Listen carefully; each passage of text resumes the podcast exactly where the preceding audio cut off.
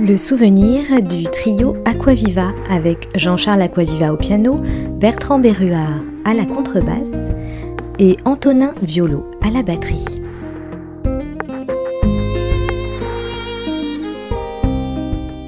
Ouais, je crois. Alors, je, pense pas me tromper en disant qu'on a, on a eu un espèce de moment d'osmose euh, en septembre pour les trophées du, du, Sunta- du Ah oui, Sunside.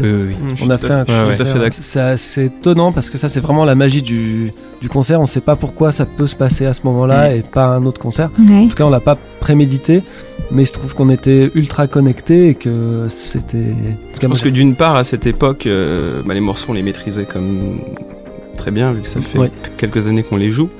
Et euh, il y avait aussi ce, ce truc de, de, de, de- enfin, de proximité avec, Mm. euh, avec le public, puis aussi entre nous. Enfin, il y a, enfin, il y a quelque chose de très intime. C'est une, toute petite salle, c'est une scène très petite, donc du coup, on était très proches aussi, même physiquement. Donc je pense que tous ces éléments ont participé à cette osmose ouais, qui, était, qui était assez dingue. Ouais. Et, le, pu- le- et- et le public, enfin, je sais pas, il y a eu quelque chose avec le public.